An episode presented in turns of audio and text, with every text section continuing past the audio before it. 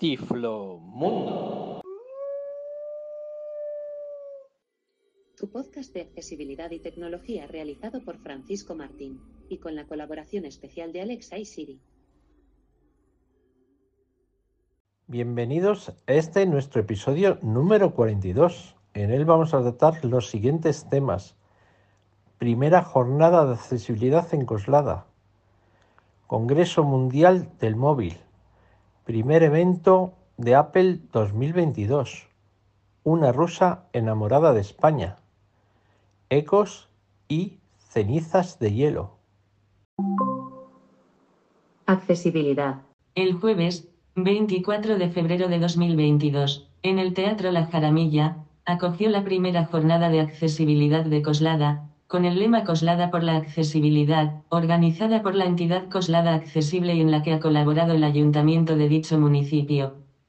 La iniciativa, de forma presencial o telemática mediante la plataforma Zoom, ha contado con la participación de representantes públicos de consistorios como Pontevedra o Madrid Capital, o de gobiernos regionales como el del Principado de Asturias, además de la ciudad autónoma de Ceuta. Asimismo, también han tomado parte diferentes profesionales en el entorno de la accesibilidad. El alcalde Ángel Viveros, ha sido el encargado de inaugurar esta primera jornada y en su intervención, además de agradecer el impulso de la misma por parte de Coslada Accesible y la participación de expertos en la materia. Se ha mostrado confiado en que esta iniciativa ayudará a seguir avanzando en nuestra ciudad porque, aunque las mejoras en accesibilidad son muy importantes, también somos conscientes de que queda camino por andar. Esta primera edición quiere centrar el interés en la necesidad que tiene nuestra ciudad de contar con una concejalía o una oficina de accesibilidad, para mejorar y dar un mayor impulso a que nuestra ciudad sea accesible para todas las personas. En el boletín de Coslada Accesible, Ismael Calle comentó lo siguiente, entre el público asistente, tanto en el teatro como en la sala virtual de Zoom, hemos de destacar la asistencia notable de profesionales de la accesibilidad. Técnicos, arquitectos, terapeutas ocupacionales, miembros de la Asociación de Profesionales de la Accesibilidad Universal, ASEPAU, y del Colegio de Arquitectos de Madrid. Esta hueste de luchadores en pro de la accesibilidad, denota el interés y la talla del cartel de la jornada. Cuesta entender, no obstante, que fuese una jornada tan llamativa para estos profesionales, y no haya una respuesta de la misma intensidad, o al menos, más numerosa de la que hubo, de personas relacionadas con la accesibilidad cosladeña, miembros de entidades o asociaciones del municipio que trabajan con personas con discapacidad, mayores o interesadas por la movilidad sostenible. Sí, Ismael, la verdad es que fue una jornada agridulce, porque la respuesta de la ciudadanía de Coslada fue bastante pobre. Esto puede venir motivado por la falta en los últimos años de sensibilidad, consideración y disposición de nuestros políticos hacia la movilidad, accesibilidad y transporte sostenible en Coslada.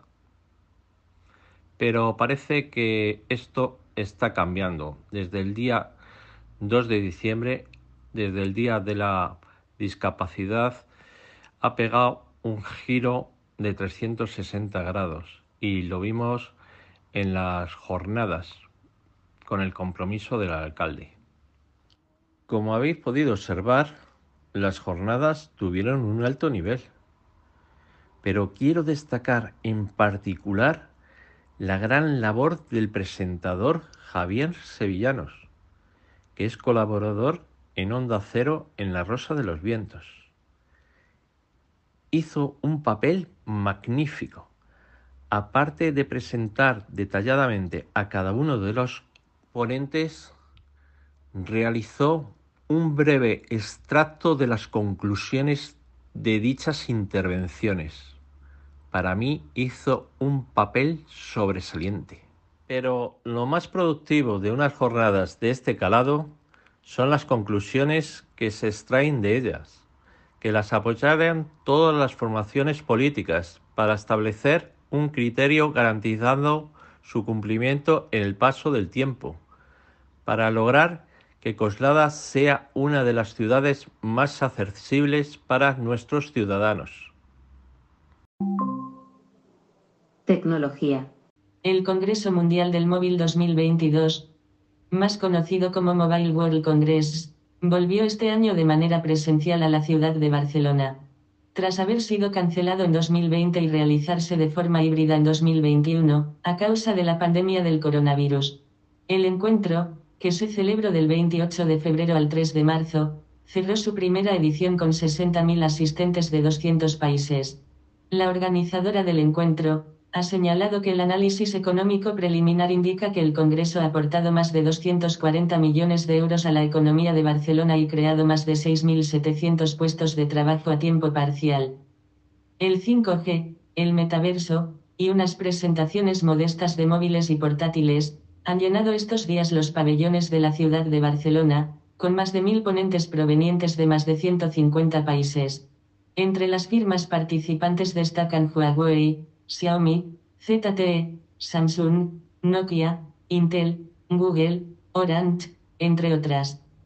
El iPhone 13 Pro Max de Apple ha sido elegido el mejor teléfono móvil del año en los premios Glomo, otorgados anualmente por la industria móvil en el marco del Mobile World Congress de Barcelona, en los que Huawei ha sido el fabricante con más triunfos. Los premios han estado marcados por el dominio de los fabricantes asiáticos. En cuanto al apartado español, cabe destacar a Telefónica, que ha sido finalista con una solución realizada con Ericsson para ahorrar energía en las redes 5G. En esta nueva edición ya se ha empezado a hablar del 6G. Se cree que estará en Europa aproximadamente el del 2030, pero los coreanos han dicho que ellos lo van a tener para el 2028. Pero realmente esta edición se recordará por el veto realizado por el Congreso Mundial del Móvil al pabellón ruso por su ataque a Ucrania. El martes, 8 de marzo se realizó la keynote de Apple, la primera de este 2022. Se presentó el nuevo iPhone SE 3 o iPhone SE 2022, dos nuevos colores en tonos de verde para el iPhone 13, la renovación del iPad Air, el prometedor, pero carísimo Mac Studio que confunta muy bien con el Studio Display. Un monitor también para gente con un poder adquisitivo muy alto.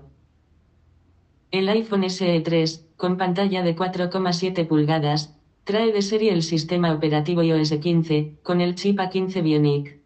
Conexión 5G y Wi-Fi 6. Apple también asegura que ha aumentado la autonomía del iPhone SE, que es compatible con cargadores Qi para permitir la carga inalámbrica y rápida. En cuanto a fotografía, ofrece una gran angular de 12 MP, y aprovecha el chip A15 Bionic para mejorar la calidad en la grabación de vídeos. El dispositivo incluye el lector de huella digital Touch ID en su parte delantera.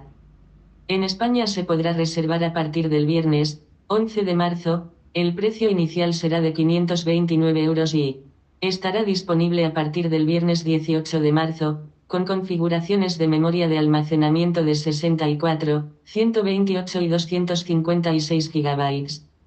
La última versión del popular iPad llega con nuevos colores y el potente chip propio de la marca M1, que ofrece conexión 5G en los modelos con datos móviles y una pantalla Liquid Retina de 10,9 pulgadas y 3,8 millones de píxeles. La compañía asegura que la CPU de 8 núcleos mejora un 60% la velocidad, mientras que la GPU de 8 núcleos duplica en rendimiento gráfico si se compara con su predecesor. La tableta incorpora una lente gran angular frontal de 12 mpx con encuadre centrado, mientras que la trasera permite grabar vídeos 4K. El Touch ID está integrado en el dispositivo, con nuevos altavoces con sonido estéreo en horizontal. El iPad Air estará disponible desde 679 euros. Los modelos Wi-Fi con datos móviles parten de 849 euros. Apple anunció además un nuevo equipo de sobremesa de gama alta, el Mac Studio, que en su configuración más avanzada, incorpora el nuevo chip para ordenadores de Apple, el M1 Ultra, con una CPU de 20 núcleos. Este superordenador con un OTB de almacenamiento tendrá un precio de 4.629 euros. El modelo con el chip M1 Max, con 512 GB de almacenamiento, costará 2.329 euros. Además, ha desvelado el monitor Studio Display con una pantalla Retina 5K de 27 pulgadas con más de 14,7 millones de píxeles y 6.000 nits de brillo. El monitor incorpora el chip A13 Bionic y una cámara ultra gran angular de 12 MP con función de encuadre centrado, pensada para las videoconferencias. Dispone de tres puertos USB-C con velocidades de hasta 10 GB/s y un puerto Thunderbolt. También tiene tres micrófonos y seis altavoces de alta fidelidad con audio espacial. El precio aproximado del monitor serán 4.500 euros más los complementos. Todos estos productos presentados estarán a la venta a partir del viernes 18 de marzo. La keynote de Apple ha estado bastante bien, aunque ya sabemos que el plato fuerte viene en septiembre con los nuevos iPhone 14, en este caso. Bueno, se presentó el iPhone SE 3 o el iPhone SE del 2022. Es un iPhone pues bastante bueno, comparando precio-calidad, claro. Eh, tiene el último procesador de Apple, que es lo importante, el motor y bueno, pues luego padece, como así decirlo, de las cámaras, eh, la pantalla y, por supuesto, el diseño, que es el del iPhone 8. Pero para nosotros los deficientes visuales, la verdad que es un buen teléfono para gente que no está con vídeos todo el día o jugando. El precio pues ha subido, como todo en esta vida. La gasolina, los chips, etcétera, etcétera. Antes costaba 489 euros el del 2020 y ahora pues lo han subido a 529 euros no ha sido muy grande la subida, la verdad. Y bueno, yo me esperaba el iPhone SE que fuera Plus, ya que yo creo que va a ser el último iPhone con Touch ID. Entonces creía que iba a ser con una pantalla pues más grande ya. Porque el del 2000 20, pues ha pasado solo dos años. Y realmente eh, está todavía en vigor y es bastante bueno. Pero bueno, ¿qué se le va a hacer? Otro año será. Otra cosa a la que podemos optar, porque lo demás está bastante prohibitivo, es la tablet, el iPad Air del 2022. Es un maquinón también. Es el único, yo creo, en su sector. No tiene color, nadie le hace sombra. Es muy, muy bueno. Y no es muy caro, 679 euros. Está bastante bien para todo lo que ofrece. Bueno, y nada más, ya a esperar hasta septiembre. A los nuevos ordenadores con el procesador supongo el N2 y los nuevos teléfonos por supuesto. Y también pues los complementos a lo mejor nuevos AirPods Pro y más cosillas que se saquen de la manga. Experiencias. Hoy con todos nosotros tenemos a Eugenia Boikova, una rusa enamorada de España, Hola Eugenia, ¿qué tal? ¿Cómo estás? Hola a todos, hola Paco. Muchas gracias por invitarme a participar en el podcast. Cuéntanos un poco tu vida en Rusia. ¿Cómo fue? Yo nací en la región del Volga. Perdí la vista con dos años y medio por el tema de un tumor cerebral. Estudié en un internado en una escuela especial para ciegos y deficientes visuales. y siempre me ha gustado escribir. Me, me gustaba escribir redacciones, me gustaba escribir artículos y yo soñaba al acabar la escuela entrar en la facultad del periodismo porque cuando era adolescente publicaba artículos en varias revistas, en periódicos y me gustaba mucho. Pero mi familia estaba muy en contra de esta decisión mía. Nunca mi familia ha querido que yo entre en la, en la facultad del periodismo o que relacione con el periodismo de alguna forma. Entonces yo entré en la facultad de filología rusa. Estudié ahí tres años y después tomé la decisión de abandonar los estudios porque estaba estudiando a distancia y no me gustaba pasar tantas horas sin compañeros, sin poder consultar alguna que otra duda que me surgía con profesores. En fin, abandoné los estudios después de tres años. Y luego entré lo que aquí en España más o menos se puede considerar fisioterapia. Y era justo entonces cuando empecé a estudiar español. Empecé a hacerlo por mi propia cuenta, por interés, por los libros que encontré. Y resultó que al acabar los estudios de fisio, ya sabía yo perfectamente que quería relacionar mi vida con la cultura española, quería viajar a España, quería buscar una universidad para hacer carrera relacionada con la lengua y cultura española. Y fue entonces cuando encontré la Universidad Federal de Kazán, donde pude estudiar la filología hispánica traducción y ciencia de traducción. Pero previamente hice la escuela española. Duró un año y medio y el último cuadrimestre ya estaba compaginando con las clases de la universidad.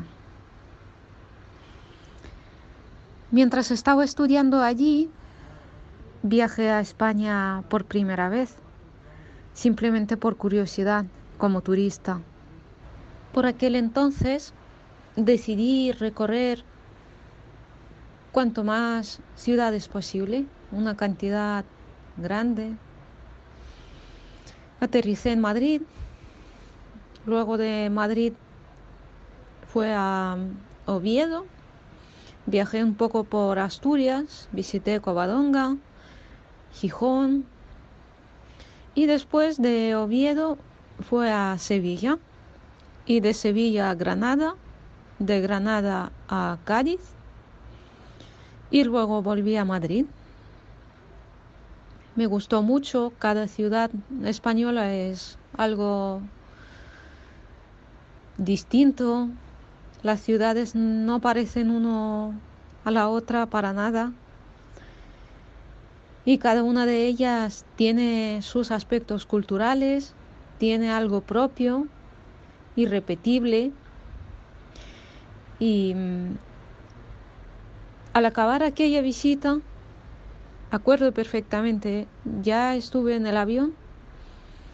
El avión estuvo a punto de despegar de Madrid, de Barajas, pero yo ya sabía que mm, volvería aquí y empezaría mi vida aquí desde cero, quizá. De todas formas, ya pensaba relacionarme con España, con la vida aquí, con la cultura, con, con todo lo que tiene este país. Jova, qué viajera que eres. Te has recorrido ya media España, por lo menos. ¿Y ¿Cómo fue el venir aquí a vivir definitivamente? Después, al volver a Rusia, mi universidad me ofreció un intercambio intercambio de estudios en el marco del programa Erasmus Plus con la Universidad de Granada. Yo siempre quería ir al norte a estudiar, pero tampoco rechacé aquella, aquella propuesta. Y fui a estudiar a Granada. Estudié ahí medio año. Estaba estudiando en la Facultad de Filología, de Filosofía y Letras, perdón. Y viajé mucho. Visité otra vez Asturias, fui a Bilbao, visité Almería, Málaga, otras ciudades. Y al acabar los estudios ahí en la Universidad de Granada volví a Rusia porque tenía que acabar la carrera, tenía que escribir trabajo fin de grado. Tú realmente eres una lingüista. ¿Cómo has pegado este giro para hacer en la ONCE una ponencia sobre la literatura de la Edad de Oro rusa. Sí, soy lingüista. Siempre me ocupaba de análisis lingüístico de los textos. Sí que me gusta leer, sí, pero nunca he pensado analizar los textos, nunca he dado ninguna ponencia sobre los autores rusos. Digamos que es el primer paso porque aquí en España entendí que mm, podría transmitir todos los valores de la literatura rusa, compartir mis conocimientos de los textos, de lo escrito por autores rusos. Además, aquí en España hay pocos autores rusos conocidos. Normalmente, si haces una pregunta a lo mejor te responden León Tolstoy, Fyodor Dostoyevsky, Anton Chekhov, nada más, pero en realidad los autores rusos son muchos. Y como el siglo de, de oro de la literatura rusa corresponde al siglo XIX, se me ocurrió que no estaría para nada empezar con la ONCE, explicando un poco el contexto histórico, hablar sobre los autores poco conocidos aquí en España, sobre sus textos, relacionar un poco los autores rusos con España, porque muchos de ellos viajaron a España, se enamoraron también de, de la cultura española, de las ciudades españolas, y has pensado que si esta ponencia le va a gustar a la gente, si todo sale bien, mm, creo que me interesaría en futuro ocuparme un poco de literatura comparada entre la literatura rusa de varios siglos y literatura española. Buscar algunos momentos en común, algunas diferencias, alguna problemática en común, en fin. Aquí en España se despertó el interés de relacionar estas dos literaturas, dos culturas y a ver qué sale. Sí, generalmente nosotros conocemos los cuatro o cinco autores clásicos de la literatura rusa. ¿Nos podrías recomendar algunos otros? Hablando sobre los autores rusos, me gustaría destacar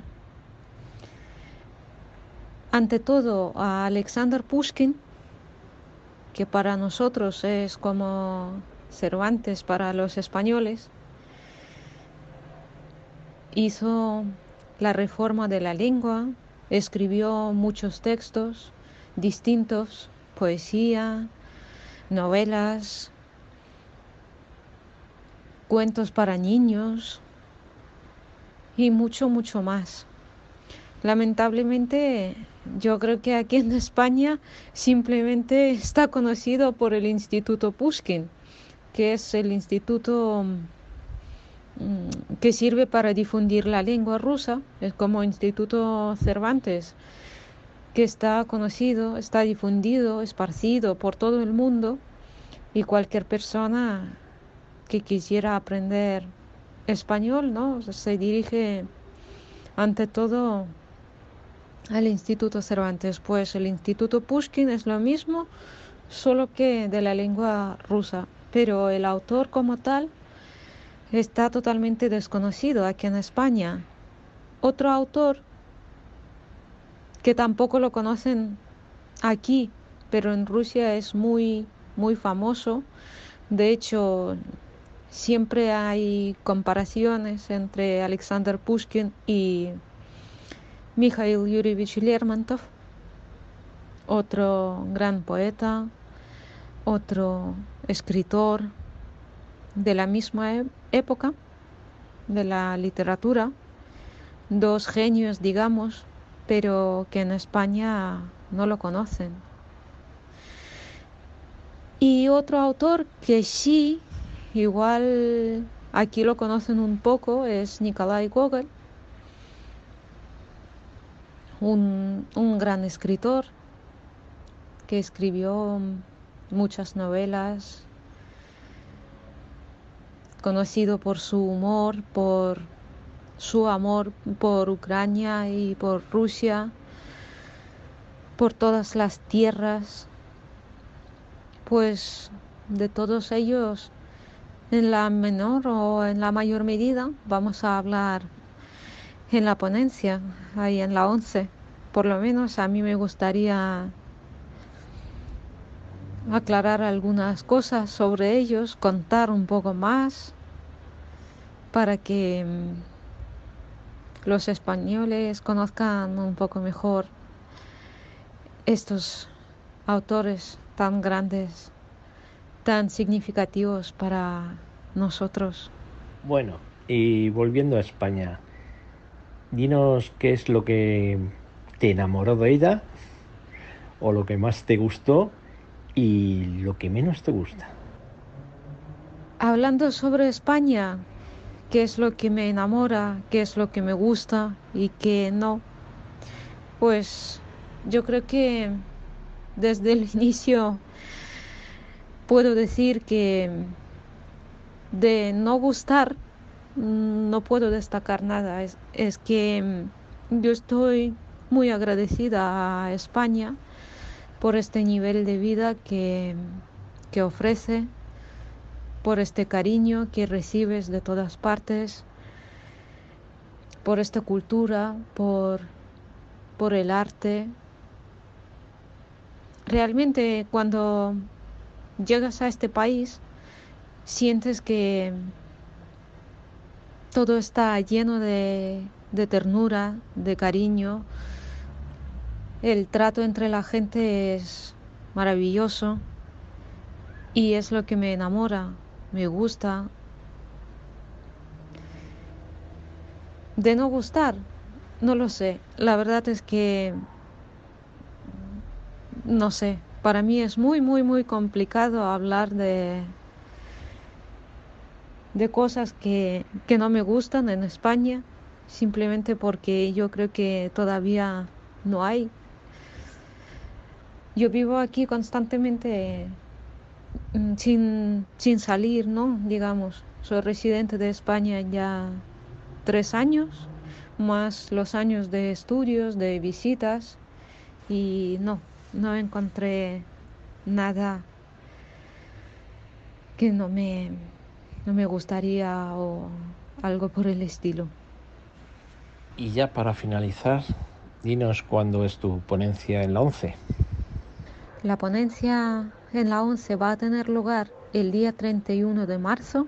Os invito a todos, os animo a que participéis y espero que disfrutéis, aunque sea un poco, y no sé si podéis adquirir nuevos conocimientos sobre el contexto histórico, sobre la literatura rusa del siglo de oro, por lo menos eh, de mi parte, hago todo lo posible para que esta ponencia os guste. Bueno, Eugenia, pues nada, hasta pronto y a ver si nos podemos ver en la ponencia. Muchas gracias, gracias por invitarme a participar en este podcast y nos vemos en la ponencia. Muchas gracias. Ocio. Hola, eh, bueno, mi nombre, me voy a presentar, mi nombre es Aurora Andrés y bueno, quiero compartir con vosotros unos minutos eh, una de mis aficiones que es la lectura. Entonces, más concretamente os voy a hablar de un libro que leí eh, hace ya unos años, pero bueno, que me dejó ya porque prueba de ello es que todavía lo recuerdo. Entonces os mm, paso a hablar un poquito del libro y todos aquellos que améis la lectura no dejéis de, leerle. El libro eh, se llama Ecos, es mm, de la autora eh, Danielle Steve, que sabéis que ella escribe mucha novela romántica, pero aquí también tiene drama. Entonces este libro eh, se salió en el, se editó en el 2006 y bueno, es duro porque es un libro un poquito duro y os cuento un poco la sinopsis. Eh, este trata de, una, bueno, de la, de la Alemania del nazismo. Entonces era de la Primera Guerra Mundial, la Segunda Guerra Mundial. Entonces es cuando hay los problemas de Hitler y aquí narra la, la problemática de una familia, eh, bueno, sobre todo también es de las tres eh, generaciones, la madre, la hija y la abuela, todas las vicisitudes que pasan y las tragedias que pasan. Y es de, bueno, es una familia eh, adinerada, alemana, pero judía, y entonces la hija mayor eh, se enamora porque van a Suiza y allí conoce a un oficial eh, que es francés, católico. Entonces, claro, se enamoran y es la lucha. Eh, primero empieza entre religiones, también sobre la clase social, pero bueno, ella lucha por ese amor. Entonces, claro, empiezan los problemas entre las familias a punto de los padres no querer saber nada de, la hija.